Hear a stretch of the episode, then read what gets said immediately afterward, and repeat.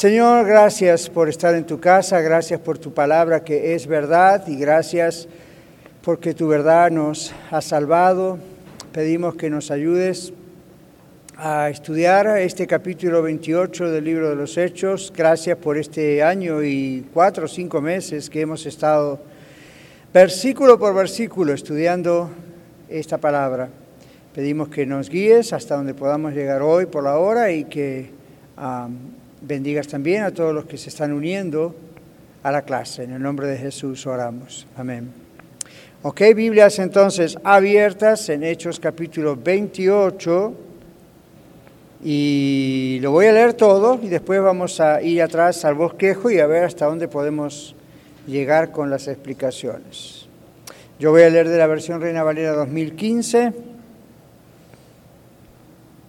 Y ahí vamos.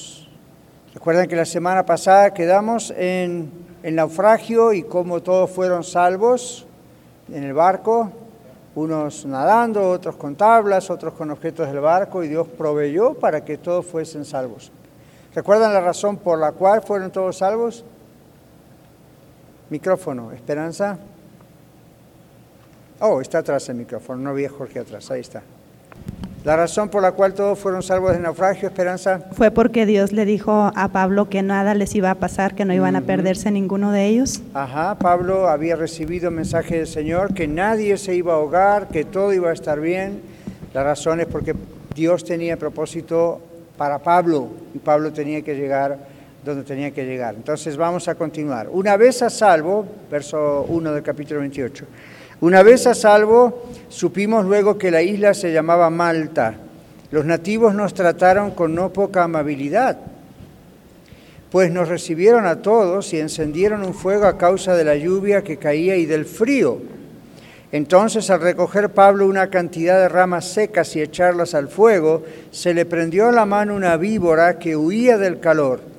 Cuando los nativos vieron la serpiente colgada de su mano, se decían unos a otros, seguramente este hombre es homicida, a quien aunque se haya salvado del mar, la justicia no le deja vivir.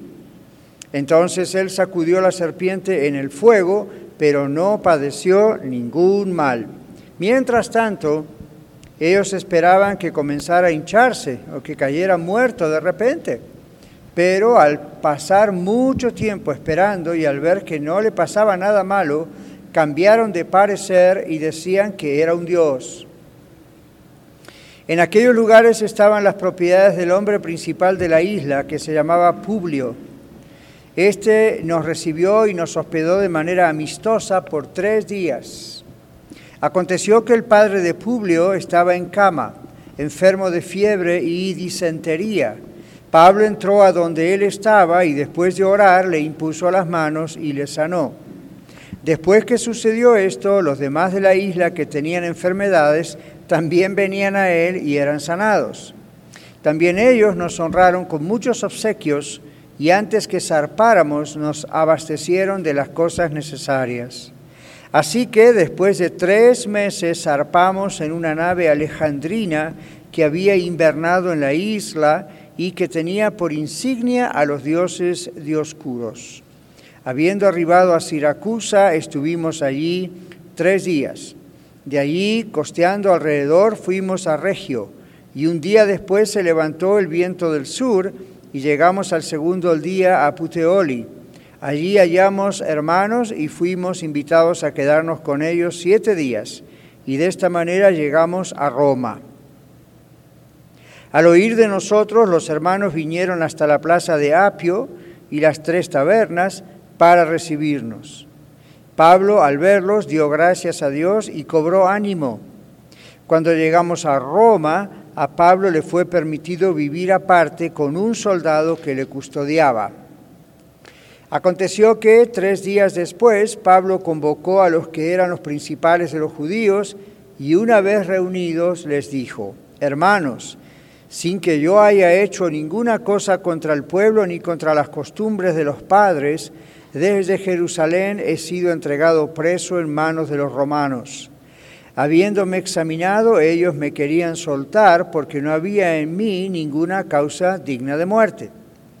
Pero como los judíos se oponían, yo me vi forzado a apelar a César, no porque tenga de qué acusar a mi nación. Así que por esta causa les he llamado para verles y hablarles, porque por la esperanza de Israel estoy ceñido con esta cadena. Entonces ellos dijeron, nosotros no hemos recibido carta de Judea tocante a ti y ninguno de los hermanos que ha venido ha denunciado o hablado algún mal acerca de ti. Pero queremos oír de ti lo que piensas, porque nos es conocido acerca de esta secta, que en todas partes se habla en contra de ella. Habiéndole fijado un día, en gran número vinieron a él a donde se alojaba. Desde la mañana hasta el atardecer les exponía y les daba testimonio del reino de Dios, persuadiéndoles acerca de Jesús, partiendo de la ley de Moisés y de los profetas. Algunos quedaban convencidos por lo que decía, pero otros no creían. Como ellos no estaban de acuerdo entre sí, se iban cuando Pablo les dijo una última palabra Bien habló el Espíritu Santo por medio del profeta Isaías a sus padres, diciendo, Ve a este pueblo y diles, de oído oirán y jamás entenderán, y viendo verán y nunca percibirán, porque el corazón de este pueblo se ha vuelto insensible y con los oídos oyeron torpemente. Han cerrado sus ojos de manera que no vean con los ojos, ni oigan con los oídos, ni entiendan con el corazón ni se conviertan y yo los sanaré. Sepan pues que a los gentiles es anunciada esta salvación de Dios y ellos oirán. Pablo permaneció dos años enteros en una casa que alquilaba. A todos los que venían a él les recibía allí, predicando el reino de Dios y enseñando acerca del Señor Jesucristo con toda libertad y sin impedimento. Punto final del libro de Hechos, pero no de los hechos. La historia continúa. Nosotros somos parte de esta historia que continúa. Muy bien, volvamos a la página anterior o al capítulo 28 y miremos nuestro bosquejo. Comienza el versículo 1 diciendo una vez a salvo y nuestro bosquejo dice una vez a salvo. Este término se usaba regularmente para alguien que estaba a salvo. Lucas incluso lo usa para la sanidad física, por eso a veces uno se confunde en algunos pasos ah, si uno no se da cuenta de lo que está diciendo la Biblia. ¿okay? La palabra salvo y sano, sano y salvo en el Nuevo Testamento puede no siempre indicar que una persona se está sanando, sino que una persona se está salvando. En otras palabras, los dos términos se usan indistintamente. Lucas lo usa indistintamente. Aquí dice, Lucas atribuyó la seguridad como provista por Dios de acuerdo con su palabra, lo que decíamos recién. Dios había prometido a Pablo que iban a ser salvos y que ni, siquiera un cabello de ninguno de los 276, incluyendo a Pablo, iban a perderse. ¿Recuerdan? Lucas al escribir Hechos, años después, está recordando esto. Muy bien, menciona que la isla se llamaba Malta, lo descubrieron cuando llegaron ahí. Los marineros fenicios también llamaron a esta isla Melita. Era un término cananeo que significaba refugio. Y esta fue originalmente una colonia fenicia. Se encuentra entre Sicilia y el norte de África. Tiene solo 18 millas de largo y 8 millas de ancho. Pequeño, ¿verdad? En realidad no es nada grande. Pero su ubicación ofrecía un gran valor comercial marítimo por la ubicación y tiene varios buenos puertos. Es una isla y alrededor tiene varios buenos puertos. Así que no era cualquier isla, era una isla pequeña, pero una isla importante. Verso 2 habla de los nativos, esto es literalmente los bárbaros. Ustedes han oído hablar de los bárbaros, pero fíjense lo que dice aquí. Este no es un título despectivo, sino simplemente se refiere a cualquier persona que no hablaba griego o latín. ¿Ven? En aquella época. Después tomó otra idea. Lucas dice, nos recibieron. Y la idea de la palabra ahí, cuando dice que los recibieron a todos, es que los recibieron y cuando dice nos trataron con no poca amabilidad, la idea es que los recibieron muy bien, con una bondad extraordinaria. Recuerden que eran desconocidos para estos habitantes, Pablo y toda esta cantidad grande de gente. Así que esta frase, dice el bosquejo, como ven, está eh, o es intensificada, tiene el término filántropos en griego, que es la idea de que lo recibieron con bondad extraordinaria. El término que se usa en griego es filántropos. ¿Han oído hablar ese, han escuchado ese término otra vez, verdad? Filantropía. Entonces de ahí viene, de, miren de cuándo viene el término. Literalmente significa amante de los hombres. Hay otro término que significa parecido, pero filántropo significa amante de los hombres en la realidad de otorgarles algo. Muy bien, en el verso 3 dice que Pablo comenzó a recoger una cantidad de leños. Entonces, miren el verso 3. El cuidado y la provisión específicos que dieron los nativos fue porque vieron el encuentro milagroso de Pablo con una serpiente en la playa. Ese es el texto famoso, mucha gente se acuerda de este, de este texto sin saber dónde está, o de este tema sin saber dónde está el texto. Aquí está el texto. Así que a partir de ahora, cada vez que usted diga o le pregunten, ¿dónde está la historia de cuando una serpiente prende la mano de Pablo? ¿Dónde está la historia? Hechos 28. ¿Ven? Entonces hagan esa asociación mental y no se van a olvidar nunca que en Hechos 28 está la historia de otra serpiente que no es la misma serpiente de Génesis. Esta era una serpiente en la isla de Malta que picó, mordió a Pablo. ¿Dónde está? Muy bien, en Hechos 28. Es interesante recordar dónde están las historias cuando se puede.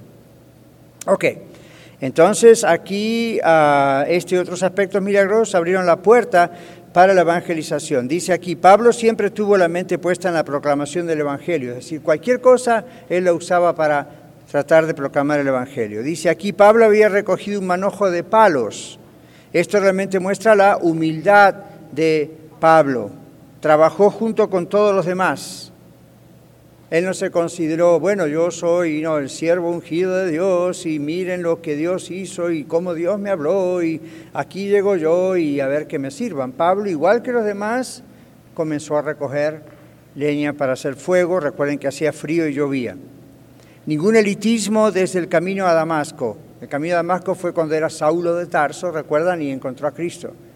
Y ahí cambió completamente Pablo. Pero observen eso, ahí no solamente la, cambió la teología de Pablo, la idea de quién era Jesús y cambió la doctrina, digamos, realmente entró en la verdadera religión cristiana, la relación con Cristo, cambió la personalidad de Pablo. Eso es lo que el Espíritu hace en nuestras vidas, ¿no es cierto? El Espíritu Santo cuando entra en la vida de un ser humano en el momento de su conversión, comienza un proceso de qué? Transformación, a veces le llamamos en doctrina santificación, nos va santificando. La palabra santo significa apartado para Dios y al mismo tiempo apartado para Dios para seguir Dios trabajando en el proceso de transformación de una persona como usted y yo. ¿Y cuándo va a acabar ese proceso de transformación? A ver, levanten la mano para que Jorge pueda ubicar el micrófono porque estamos grabando. Por favor. ¿Cuándo va a acabar el proceso de santificación? Hasta que estemos en la presencia del Señor. Cuando estemos en la presencia del Señor. ¿Okay? Hasta que estemos allí, ya sea por la muerte o cuando venga el Señor Jesucristo. Mientras estamos aquí, Dios sigue, sigue, sigue, ven, trabajando con nosotros. Con Pablo también. Empezó ese proceso cuando Jesús se le apareció físicamente resucitado yendo a Damasco, Pablo para perseguir a los cristianos y ahí estuvo la conversión y el llamado de Pablo y miren cómo Pablo seguía siendo transformado, igual que usted, igual que yo.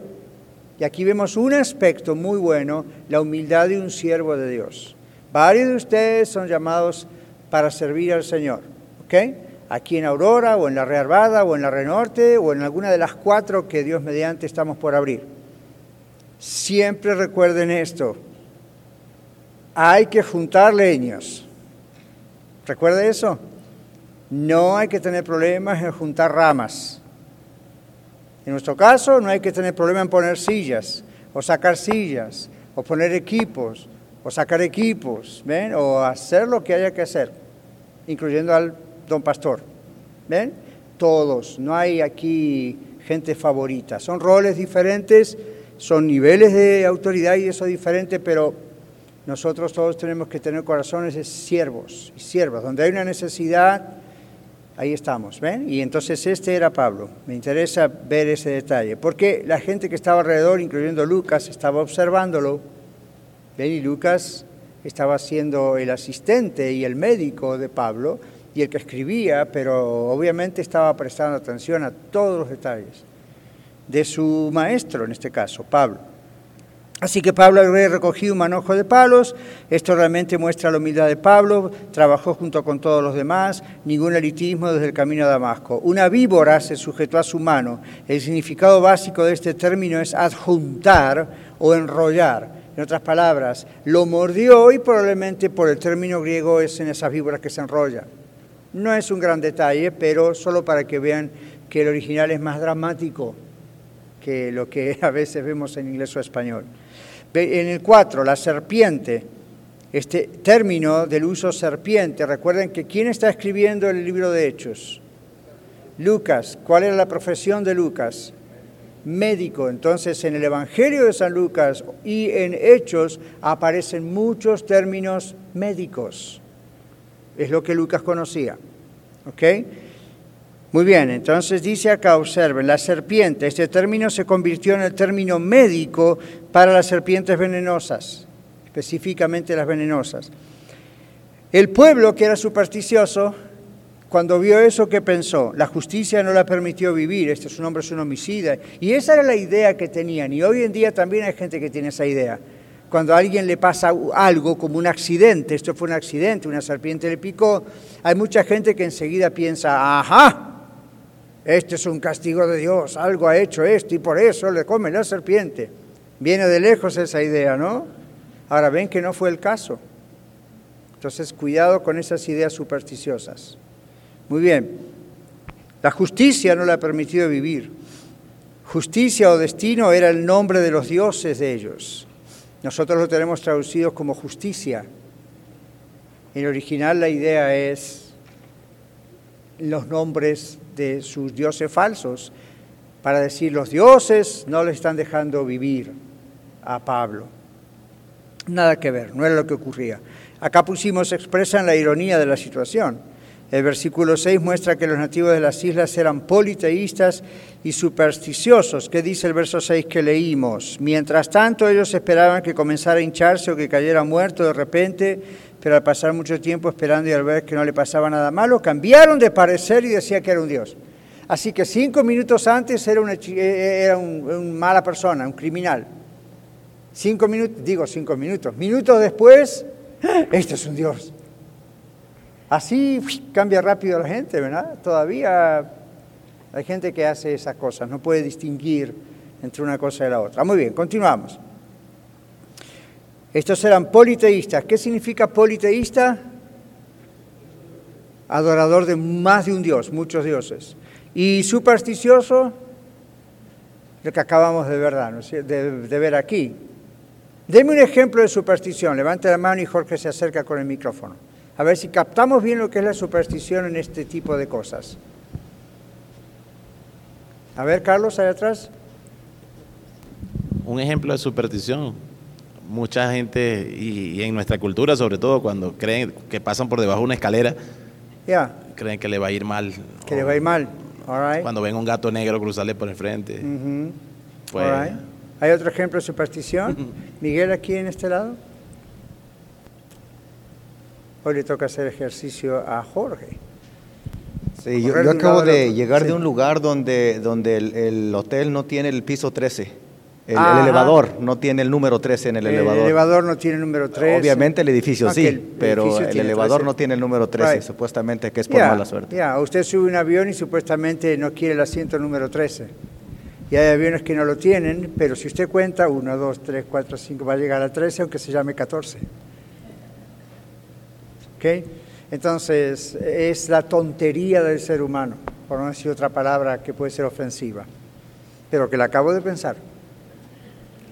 En este texto tiene que ver con la superstición idolátrica, la idea de que existen ciertos dioses falsos y entonces depende de lo que uno hace, estos dioses tienen cierta actividad.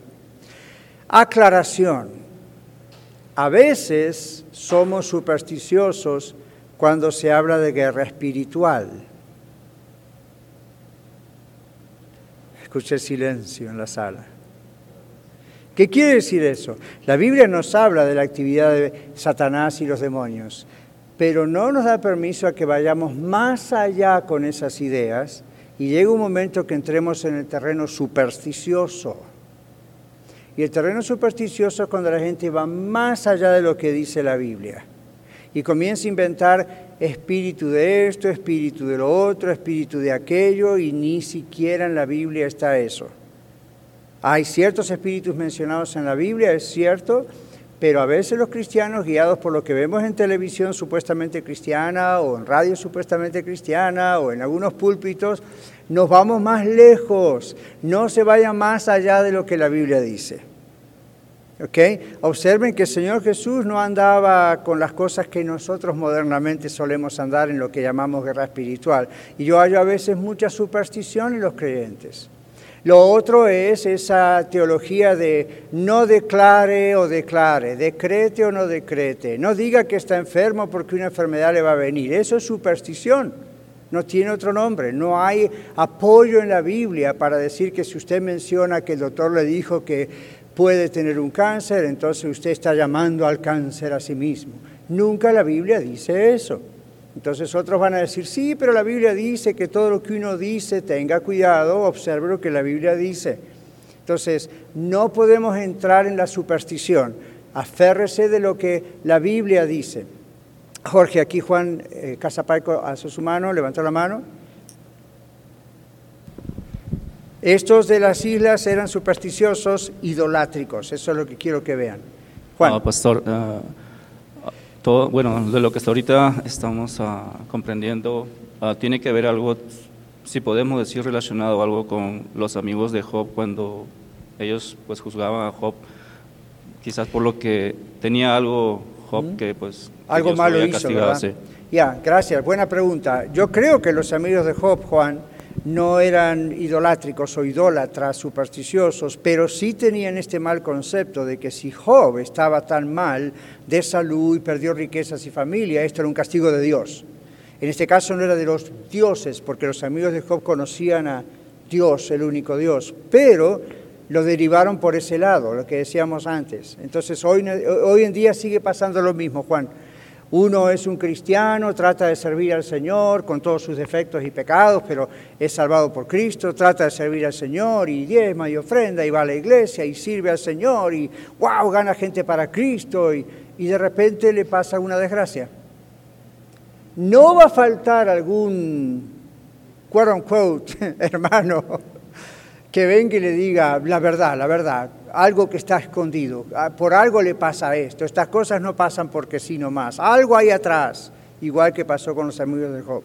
Así que parte de la razón del libro de Job era para enseñarle a Job que no confiara en sí mismo, para enseñarle a Job que dependiera de Dios y para enseñar a los amigos de Job y a usted y a mí que no es lo que siempre parece que el pecado tiene sus consecuencias y el que mal anda mal acaba, pero el que bien anda, como Job, que mismo Dios dijo cómo era Job en el primer capítulo, y uno dice, no merecía que le pasara todo eso. No se trataba de Job, no se trataba de merecer eso o desmerecerlo. La idea no era que a un cristiano, digamos hoy miles de años después, a un cristiano no le, no le va mal porque es consecuencia de algo que tiene escondido que fue la idea de los amigos de Job. Ahora, ¿puede a un cristiano irle mal como consecuencia de su pecado? Sí. Y eso también es algo que Job tuvo que aprender. Lo que se llama justicia propia, no. Tal vez Job, no sabemos, habrá pensado que, bueno, no me puede pasar nada. A mí miren cómo amo al Señor, no sabemos si pasó eso. Job no lo dice, pero en las quejas de Job de pronto aparece un poquito de justicia propia. ¿Saben lo que es justicia propia, no? Bueno, yo no soy tan malo, ¿por qué me pasa esto? Y se defendía de los amigos. No tendría que haberse defendido. En mi opinión, tendría que haberse tranquilizado y esperado y decir lo que más tarde fue diciendo. Yo sé que mi Redentor vive. aquí algo va a pasar. Y pues, Dios lo enfrenta en el último dos, tres capítulos de Job y, le muestra, ¿verdad?, que no es injusto Dios permitiendo eso. Pero ahí va la pregunta. En el caso de los, ah, los que estaban en esta isla, cuando vieron a la serpiente agarrando la mano o el brazo de Pablo, esa era la idea que ellos tenían, excepto que en vez de adjudicarlo a un castigo del único Dios verdadero, como hicieron los amigos de Job, lo pensaron en sus dioses falsos. Pero atrás la idea es la misma. Es la idea que se llama retribución. Si uno anda bien, todo está bien. Si uno anda mal, todo está mal. ¿Y qué pasa cuando uno anda bien y las cosas salen mal? Y está fuera de su control. Entonces, para los cristianos nosotros también tenemos que comprender que en el mundo Dios no nos promete que mientras estamos en este planeta Tierra, mundo, las cosas nos van a ir suave todo el tiempo. Eso va a ocurrir cuando venga el Señor estemos con Él. Aquí vamos a sufrir. Aquí nos vamos a enfermar. Aquí vamos a tener pobreza o riqueza. Aquí vamos a tener problemas matrimoniales o vamos a andar bien. Estamos en el mundo. El Señor Jesús dijo, en el mundo tendrán todo lo que ustedes quieran, muchachos. No, en el mundo tendrán aflicción, esto va a venir, va a venir persecución, pero confíen, yo he vencido al mundo. Muy bien, volvemos aquí a esta isla. Estos isleños, tenemos en el bosquejo en la página 6, estos isleños tuvieron experiencia personal con las serpientes en la isla, así que sabían muy bien. Su cambio radical de actitud es similar a las reacciones paganas a lo milagroso en Hechos 14, 11 al 13, y ustedes pueden mirar ese relato. El hincharse, ellos estaban esperando que se hinchase, ¿verdad? Pablo, ya, ¿por qué esperaban eso? Lo habían visto, sabían que eso ocurría cuando una serpiente de este tipo picaba. Todavía ocurre con ciertas serpientes. Ok, este es uno de los muchos términos médicos, hincharse, en griego, no como está traducido al español. Este es uno de los muchos términos médicos usados por Lucas. En este caso se encuentra solamente aquí en todo el Nuevo Testamento. Ok. Verso 7. El líder. Dice aquí, en aquellos lugares estaban las propiedades del hombre principal de la isla, como dice su versión Reina Valera 60. En el verso 7 el hombre principal de la isla. Ahora, eh, no sabemos si esto era una tribu aborigen y este era el cacique. No creo que ese era el caso. Simplemente era el hombre propietario de muchas cosas. Y dice que se llamaba Publio. Entonces en el bosquejo dice que este era el líder, literalmente significa el primero. Se ha encontrado en dos inscripciones de esta isla, esto es importantísimo para los que Quizá le dicen a usted, yo no sé si la Biblia es un invento. La arqueología misma nos muestra que no, porque este nombre, Pluvio, en ese lugar se ha encontrado en inscripciones fuera de la Biblia. O sea que este hombre realmente existía.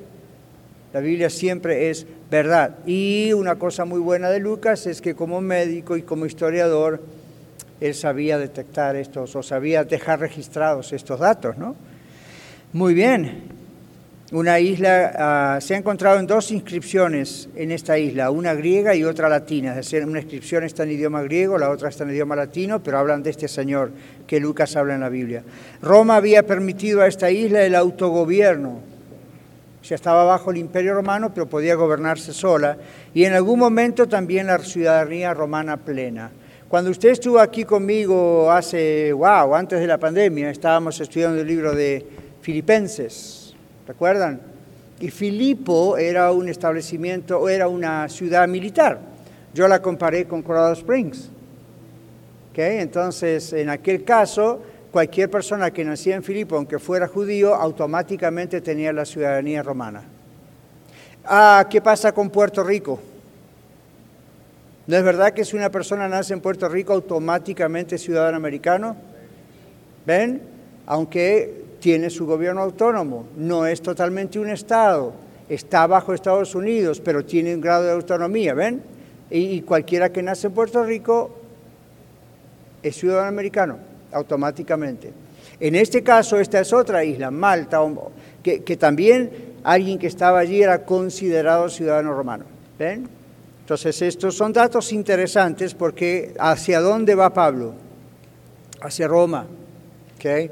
Y esto Yo veo provisión de Dios en estas paradas aquí, allá y donde, porque tal vez si hubiesen ido para otro lado las cosas hubiesen sido diferentes. Dios tiene todo previsto. Todo está previsto.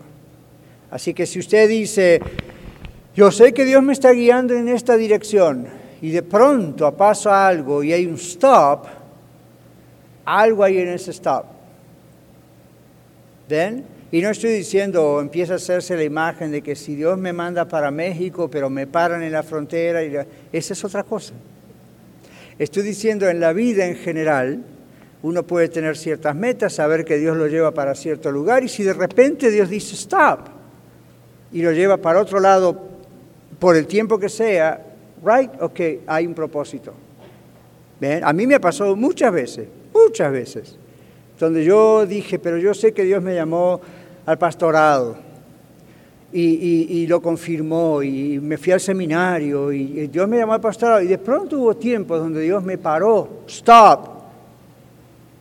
Y, claro, eso es complicado porque otros amigos pastores, y tengo varios pastores en la familia, primos y por, por todos lados, eh, y misioneros, entonces la primera pregunta es, ¿Cómo puede ser un pastor no debe parar nunca? Siempre debe estar en el pastorado, aunque no tenga iglesia. Entonces yo pensé, pues cuando uno es pastor es pastor toda la vida, tenga o no tenga iglesia es pastor.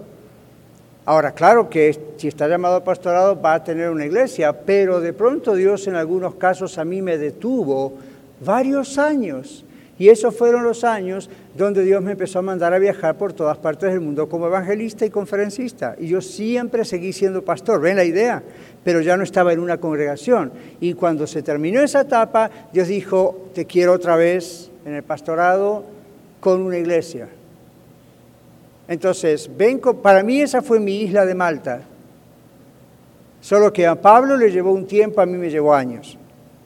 Ahora, no siempre es porque Dios está en el medio del asunto tratando de ministrar a otros, gloria a Dios por eso. También uno aprende. Yo nunca me imaginé en esos años que iba a aprender e iba a estar expuesto a muchas cosas, tanto virtudes como errores, y hoy enseñándoselos a ustedes en la red. ¿Ven? Entonces, nunca despreciemos las paradas de Dios, las paradas en el camino. ¿okay? Dios hace esto con Pablo, pero observen el asunto. Ahí en Malta, Pablo no perdió la oportunidad de presentar a Cristo.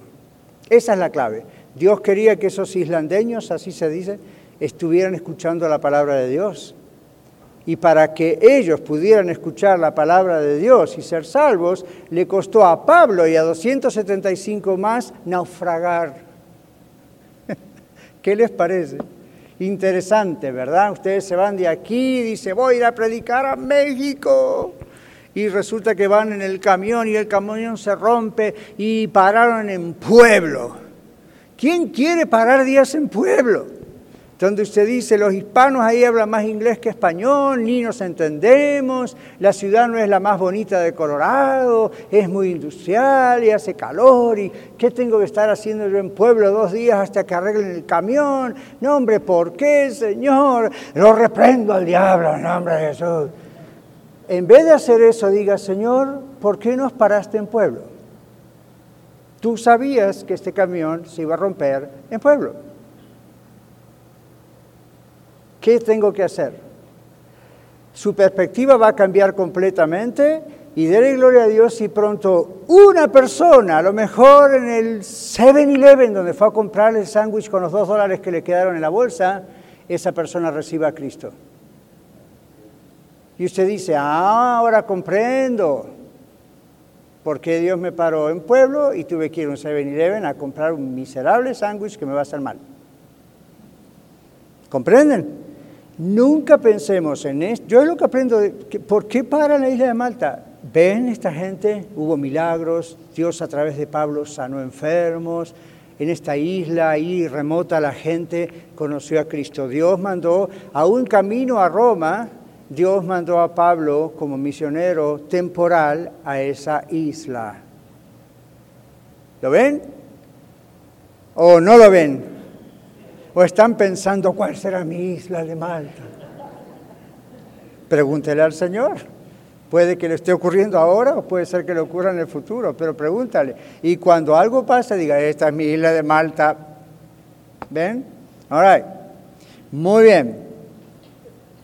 Ok, entonces en el verso 28, 26, 7 dejamos, estaba este hombre llamado Publio, nos recibió y nos hospedó de manera amistosa por tres días. Este, esta gente era desconocida, Pablo, Lucas y los demás. Sin embargo, Publio los recibió amistosamente por tres días. Yo veo la mano de Dios ahí. Les cuento rápido. En mi primer viaje a Cuba, hace 150 años atrás, parece. Nosotros íbamos camino de La Habana o regresábamos de una ciudad más hacia el sur, creo que era, y íbamos, e íbamos hacia La Habana otra vez. Y los caminos son horribles, por lo menos en ese tiempo, lleno de pozos y calor y una gasolinera cada no sé qué cantidad de millas. Si uno se queda en el camino, ahí se queda. Todo negativo.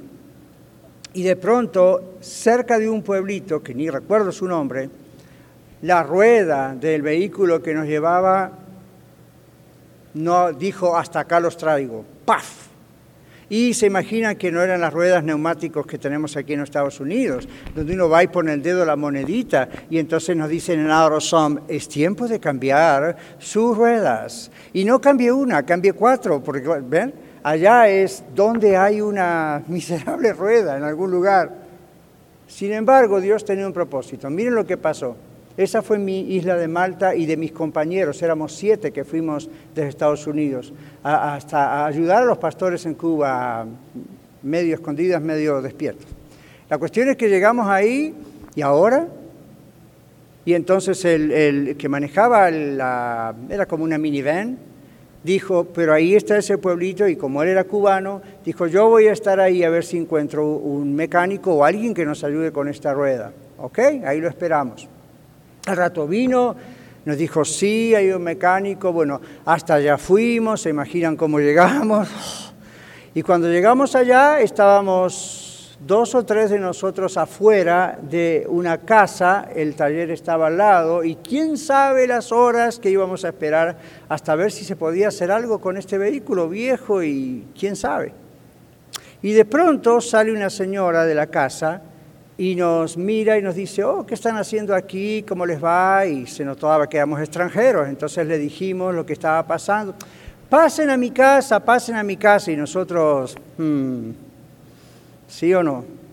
Esto es Cuba, ¿no? Y, hmm, y nos llamaba la atención porque esta casa era un poquito más bonita que las demás. Ah, entonces entramos, entró todo el grupo de nosotros siete, ella dijo, tienen que quedarse aquí hasta que se arregle su vehículo, yo les voy a preparar una rica comida y ahí yo pensaba, ¿con qué? Estamos en Cuba. La mayor parte de la gente que vimos era muy pobre y cuando empecé a mirar alrededor decía, esta casa está más bonita de lo que yo pensaba, esta señora tiene más alimentos de lo que yo creía y aparece el esposo. Y el esposo dice, oh, mientras tanto vengan, miren, detrás de mi casa yo tengo una fábrica de jabón pequeña, ¿no? Un establecimiento pequeño. Y yo dije, ¿cómo? Esto es la primera vez que yo lo veo en Cuba. Resulta que era un oficial comunista. Estábamos en la casa de un oficial comunista. Y yo dije, wow, caímos en la trampa. ¿Y ahora? ¿Qué haremos? Y dos o tres de los que teníamos no hablaban español. Entonces dijimos, bueno, está toda la plataforma preparada para mm, no sé qué va a pasar. Resulta que el hombre fue muy amistoso, platicamos, y en la plática, mientras cenábamos, ¿a qué no saben qué nos contó? Que cuando era pequeño y antes de que viniera el comunismo, él se crió en la iglesia e iba a la escuela dominical. ¡Boom! Dijimos nosotros, la puerta abierta. Y empezamos a hablarle de Cristo. Al hombre se le llenaron los ojos de lágrimas y creo que no públicamente dijo de Cristo porque él sabe lo que significaba para él. La cuestión es que cuando comimos, cenamos, ahí estuvimos, no me acuerdo si nos permitió orar, creo que sí, ahí estuvimos y misteriosamente cuando terminamos todo eso nos dijeron que el carro estaba arreglado. y seguimos contentos en nuestros caminos a La Habana. ¿Usted cree que eso fue casualidad? Que ahí se rompió el carro y no un pueblo más o un pueblo menos o en el medio del desierto. ¿Usted no sabía que eso era una cita divina para esa pareja? Solo en el cielo sabremos qué pasó con esa pareja porque no los vi nunca más. Pero eso fue una cita divina, súper inconveniente, todos sudados, todos sucios nosotros, en medio de la nada, en un pueblito, pero eso fue una cita divina. Eso fue nuestro Malta. ¿Lo ven? Ahora usted dirá, bueno, pastor, yo, Dios no me llamó a hacer lo que usted hizo. Aplíquelo a lo que sea y usted va a vivir mejor. Ahí fue la propaganda, ¿verdad? El comercial. Pero de eso se trata, cuando uno, la perspectiva de uno cambia cuando está dependiendo del Señor y dice, Señor, ¿por qué estás permitiendo que mi carro o el bus se rompa en pueblo? ¿Y por qué estoy en Cuba, en medio de la nada, no sé qué hacer y de repente me pasa esto? Algo hay. Y les digo, les podría contar varias historias de aviones que no salieron a tiempo y algo era una conversación que había que tener con alguien ahí en el aeropuerto y a mí uno nunca, nunca sabe. Pero como uno nunca sabe, siempre, siempre debe orar. Señor, ¿por qué está pasando esto? ¿Qué, qué me estás diciendo? ¿Me vas a usar aquí en algo? Eso puede pasar hasta en su trabajo cuando el jefe le dice, por favor quédese una hora más a trabajar y usted dice, no, tengo los frijoles listos. Señor, ¿qué está pasando? Esté atento a eso. Pablo no se quejó del naufragio, ni se quejó de la serpiente. Naturalmente hizo así, ¡paf! y se sacó la serpiente de encima. ¿Ok? Y la gente dijo, este se muere, pero ven la gente, ok, so, ¿cuál es su malta? All right. Muy bien, continuamos. Sí, estaba mirando el reloj para ver cuánto nos falta. Acostados en cama, acostados en cama, afligidos por fiebre recurrente y disentería. Este verso 8. Aconteció que el padre de Publio estaba en cama. ¿Ven? Recuerden que Publio los llamó, los tuvo tres días en casa. El padre de Publio estaba en cama enfermo de fiebre y disentería. Aquí dice en el bosquejo, acostado en cama afligido por fiebre recurrente y disentería. Malta era conocida por su fiebre que provenía de microbios en la leche de sus cabras y esto producía la disentería. Bueno, Pablo impuso sus manos sobre él y sea, no, Que impuso las manos simplemente significa que hizo esto, ¿verdad? Oró, puso las manos. Muy bien. Ese era el otro propósito ver la gloria de Dios a través de estos siervos, especialmente de Pablo. Muy bien, después que sucedió esto, naturalmente los demás de la isla que tenían enfermedades venían a él y eran sanados. Número 10, verso 10.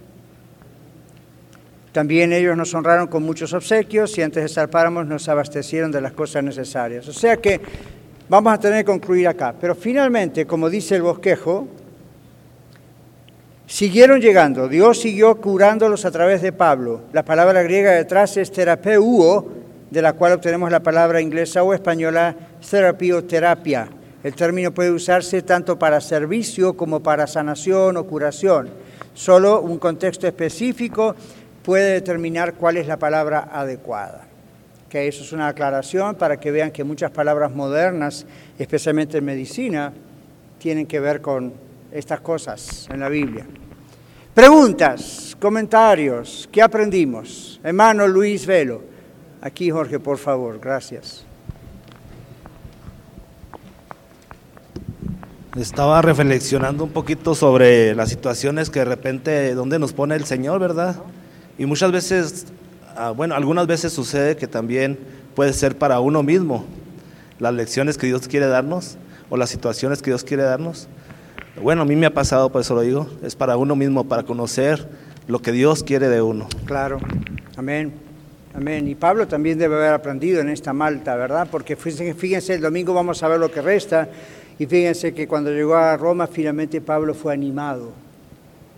Cuando la Biblia dice, Lucas dice, Pablo fue animado, ¿por qué fue animado?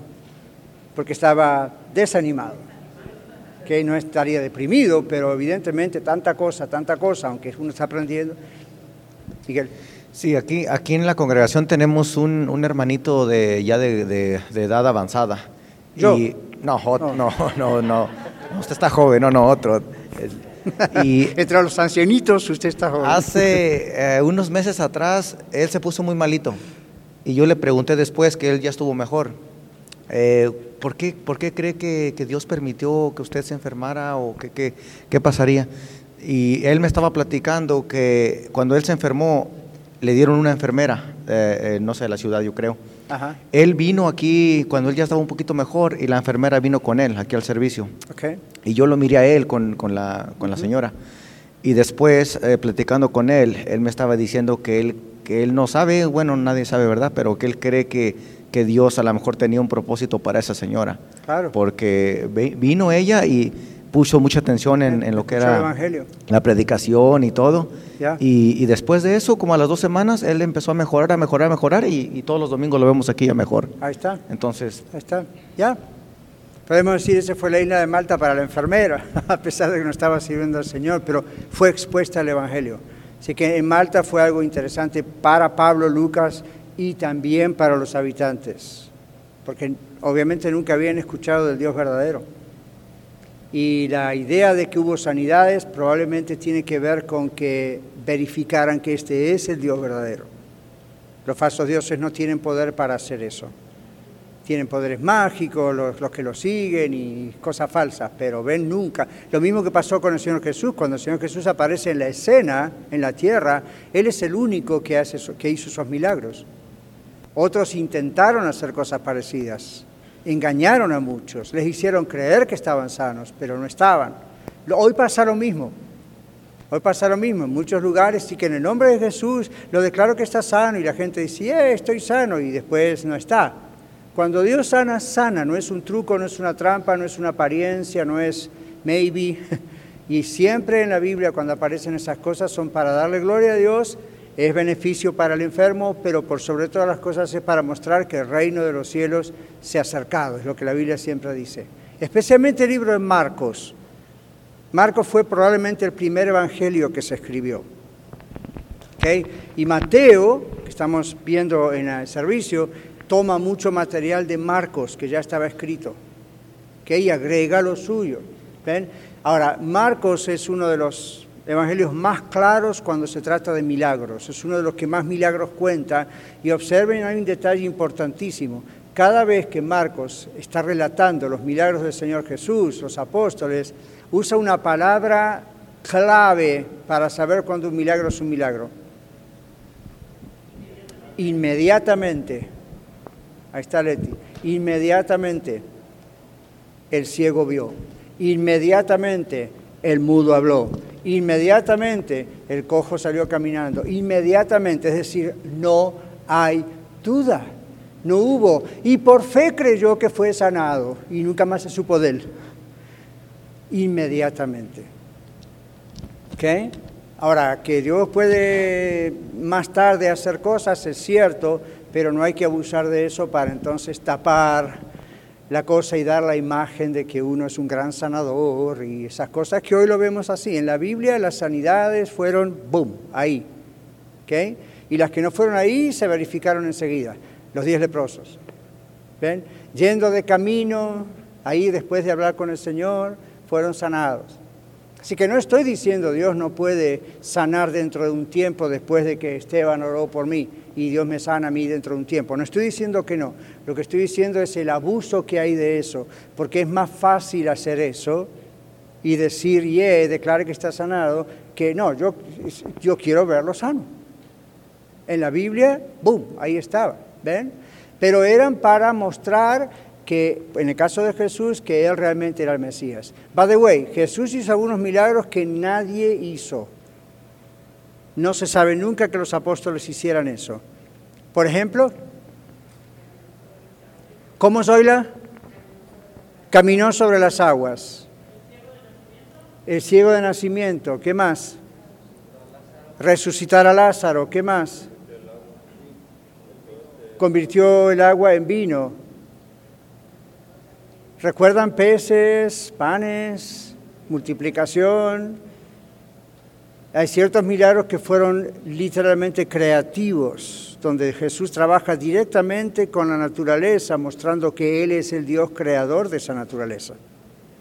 ¿Ven? Entonces tiene dominio sobre el agua, sobre los peces, sobre las aves, sobre cualquier cosa. El pan, ¿cómo? Para la tormenta y le obedece. ¿Mm? No hay registro en la Biblia de que eso ocurre. ¿Por qué Pablo no paró la tormenta? ¿Y acaso estuvo 14 días ahí en medio de la... ¿Ven? Ni tampoco declaró que la tormenta, ¿se acuerdan? Dijimos el domingo, no ocurre eso. Ahora, ¿por qué no ocurre? ¿No tendría acaso en el nombre de Jesús poder para hacerlo? Simplemente el Señor no le da a uno poder para hacer algo, como quien dice, esta es la batería Duracell, póngasela acá y mientras tenga batería va a hacer cualquier cosa. No, los milagros ocurren de acuerdo a la soberanía y la voluntad de Dios. Para la historia en ese momento, para la persona en ese momento y por sobre todas las cosas para Él ser glorificado en ese momento en un lugar especial. A mí me ha ocurrido, cuando andaba viajando por el mundo, yo he orado por algunas personas que se sanaron y después dije, ¿por qué cuando oré acá no? Somos menos que los de allá. No, acá también ha ocurrido. ¿Pero por qué ocurrió allá? Porque allá era necesario que la gente viese que este era el Dios verdadero. No, Daniel, no, él, Dios verdadero. Es el Señor, ¿ven? Cómo pasaba y ocurre todavía en tantos lugares. ¿Qué más aprendimos? Hermana Lili, micrófono, gracias. Ah, pensando en Pablo, cuando escribe a los romanos y les dice que, que algunas veces había querido ir a Roma, pero que el Espíritu Santo no se lo permitía, mm. ah, me surge una pregunta, ¿esta es la forma en la que Dios le permitió ir? Obviamente sí, porque llegó a Roma, y antes no. También menciona que quiso ir a España, y no dice si llegó a España. En otro caso dice, queríamos ir a tal lugar, pero el Espíritu Santo no lo permitió. Recuerdan, en Hechos también aparece, donde la iglesia dependía totalmente de lo que Dios quería, lo que el Espíritu Santo hacía. El Espíritu Santo no es un Dios secundario, un viento de Dios, es Dios trabajando aquí como Jesús trabajaba aquí. Y la iglesia hoy, usted y yo tenemos que trabajar así. ¿Qué es lo que Dios quiere? ¿Qué es lo que el Espíritu Santo quiere? ¿Ven? Yo no puedo decir, se me ocurrió un día que vamos a abrir cuatro congregaciones más. ¿Quién está de acuerdo? Vamos. Tengo que estar siendo sensible, Señor, el Espíritu Santo, ¿eres tú el que quiere esto o es una inquietud, una ilusión o cuál es mi motivación o de la gente que sigue esto conmigo? Tiene que ser Dios, como también seis años y medio atrás, como yo les dije, yo no estaba un día no sabiendo qué hacer en mi casa en Colorado Springs, tomando aire en el patio y se me ocurrió, sería lindo ir a Denver y hacer una iglesia, ya que no tengo nada que hacer. No, ¿ven? Dios fue manejando eso y uno va comprendiendo, recibiendo la voz del Espíritu Santo. Uno va orando y no va guiándose por emociones y sentimientos, pero va prestando atención y el Señor va mostrando, la Biblia verifica o desde ahí sale todo, ¿ven? Entonces, cuando algo es del Señor, el Señor lo bendice. Eso no significa que no va a haber dificultades o problemas en el camino, pero cuando algo es del Señor, el Señor lo bendice. ¿Recuerdan?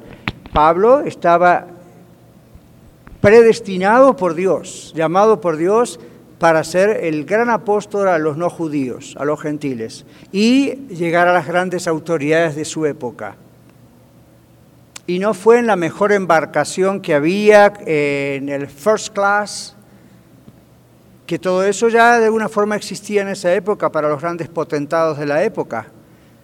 Pablo ni pidió eso. Pablo fue porque la iglesia de Tesalónica ofrendó para que fuese, o la otra iglesia lo mandó, o a veces él mismo tuvo que echar mano a hacer algo para juntar ese dinero, pero Pablo fue. Y pasó las peores cosas que uno se puede imaginar, pero él sabía que tenía que llegar y que Dios lo iba a hacer llegar a Roma. Entonces, lo mismo que dijimos el domingo, sea cual sea el propósito que Dios tiene para su vida y para mi vida, Dios lo va a hacer. No hay diablo que se interponga. ¿Ok? Y si nosotros nos interponemos nos va a ir mal, pero Dios va a hacer el propósito. ¿Ok? A mí eso me alienta, me conforta. Y en el caso de la iglesia, me ayuda porque me hace pensar, no es mi iglesia, es la iglesia del Señor. Uno cariñosamente dice, mi iglesia, como usted dice, mi iglesia es la red. Fine, pero sabemos que nosotros somos todos del Señor. Y esto está en manos del Señor. Nosotros solo tenemos que ser guiados por el Espíritu Santo. Amén. Ok, oramos y entonces si tenemos ya libertad para tomar algo, ir al baño, prepararnos y luego ir al servicio. Señor, gracias hoy otra vez por enseñarnos. Estoy seguro que faltan muchas cosas más, pero si tú no vienes antes y nos avidas para que el domingo podamos continuar, será un gran, gran placer poder compartir juntos como familia de la Iglesia la Red todo lo que tienes que enseñarnos en nuestra vida y para la Iglesia. Ayúdanos a cada uno de nosotros a descubrir o más bien a percibir cuando tú nos estás poniendo en lo que hoy hemos dicho, nuestra isla de Malta. Y a no tomarlo como un atraso, un retraso, un impedimento, sino a reconocer que algo maravilloso tú vas a hacer en nuestra vida, transformándonos, ayudándonos, madurándonos, enseñándonos y también siendo de bendición a otros en esa parada y al mismo tiempo gracias porque vamos camino a un lugar, no quedamos allí. Gracias Señor por todo lo que tú tienes y cómo nos alientas a través de esta historia verídica de tu siervo Pablo y Lucas y, gracias por todo lo que venimos y ya casi terminamos de estudiar en este maravilloso libro de Hechos que es palabra tuya. Prepáranos ahora para el tiempo de servicio y oramos esto en el nombre del Señor Jesús. Amén.